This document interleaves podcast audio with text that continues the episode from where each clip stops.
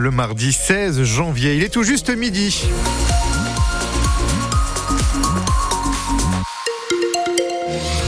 Et pour notre mardi, c'est un ciel gris hein, que nous annonce Météo France tout au long euh, de la journée avec euh, des températures moyennes cet après-midi comprises autour euh, des 2 à 3 degrés. Mais on pourrait peut-être éventuellement avoir quelques maximales hein, autour des 11 à 14 degrés. On vous détaille tout cela en tout cas après les informations de Théo Cobel.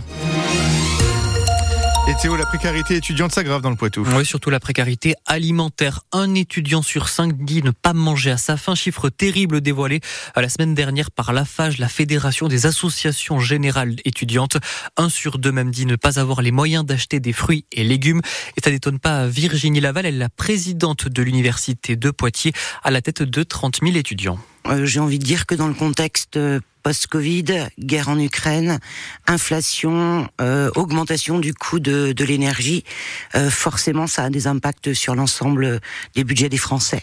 Et les étudiants ne sont pas épargnés malheureusement. On constate une augmentation de la précarité, y compris euh, à l'université de, de, Poitiers, on, on essaie d'y apporter euh, notre soutien à travers la distribution de paniers bio solidaires à un coût dérisoire euh, pour nos étudiants. On met à disposition sur le jardin botanique des potagers pour qu'ils puissent euh, cultiver eux-mêmes euh, leurs légumes. Donc on essaie de porter des actions pour venir en, appui de, nos étudiants. On est sur une dynamique d'utiliser ce qu'on appelle la contribution euh, vie étudiante et, et de campus. Donc on, on réinvestit une somme importante au service de la précarité étudiante. Virginie Laval, la présidente de l'Université de Poitiers, qui était l'invitée de France Bleu Poitou ce matin, tient à voir ou revoir sur notre page Facebook.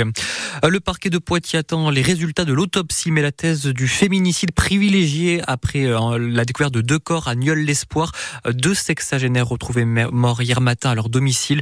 Selon le procureur, l'homme aurait tué sa femme avec un fusil de chasse avant de retourner l'arme contre lui. L'enquête cherche désormais à comprendre les raisons précises de ce drame. Dans les Deux-Sèvres, les cinq personnes soupçonnées de vendre du cannabis et de la cocaïne en un mois pour préparer leur défense. Le tribunal de Niort a renvoyé hier leur procès au 12 février. En attendant, les trois hommes sont en prison et les deux femmes sous contrôle judiciaire. On vous détaille leur profil sur francebleu.fr. Le plan blanc déclenché à l'hôpital Nord de Sèvres, ce qui a permis un renfort du personnel aux urgences. Six lits aussi ont pu être rouverts. Plan blanc déclenché début janvier, même si la direction de l'hôpital précise ce matin euh, que le flux de patients est en train de redescendre et que la situation tend à s'améliorer. La France compte 68,4 millions d'habitants. Oui, c'est très précis. C'est le chiffre publié ce matin par l'INSEE. La population qui augmente euh, de 0,3% de plus par rapport à l'année dernière. Hausse portée notamment par la hausse de l'espérance de vie. En revanche, Emmanuel Collardet, la natalité s'effondre. Moins de 700 000 bébés sont nés en France en 2023. Une première depuis la Seconde Guerre mondiale. Le nombre de naissances a chuté de 6,6% l'année dernière, quasiment trois fois plus vite qu'en 2022. La fécondité française n'a jamais été aussi basse depuis une vingtaine d'années. C'est une tendance globale qui touche l'ensemble de l'Europe. Alors, si la population continue d'augmenter, mais moins vite, c'est pour plusieurs raisons. Il y a la baisse du nombre de décès très nette l'année dernière, alors que 2022 avait été marqué par un regain de la pandémie avec le variant Omicron. Et puis, on vit toujours plus longtemps en France. Pour la première fois, l'espérance de vie des hommes atteint même les 80 ans. L'écart continue de se réduire avec celle des femmes, désormais à 85,7 ans. En revanche, la courbe de la mortalité infantile, elle, ne va pas dans le bon sens. Elle poursuit sa remontée continue depuis 2013 et retrouve son niveau de 2004.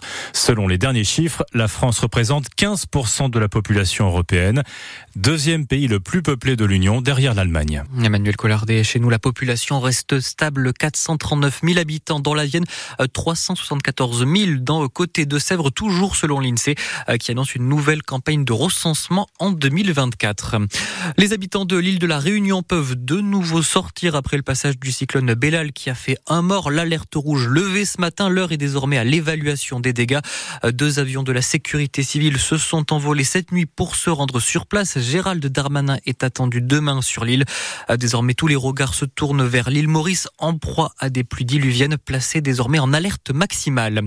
Plus près de chez nous, c'est la neige qui inquiète 18 départements du nord de la France placés en vigilance orange, neige et verglas. Un important épisode est attendu à partir de cette nuit. Le Poitou ne devrait pas être concerné par cette nouvelle offensive de l'hiver.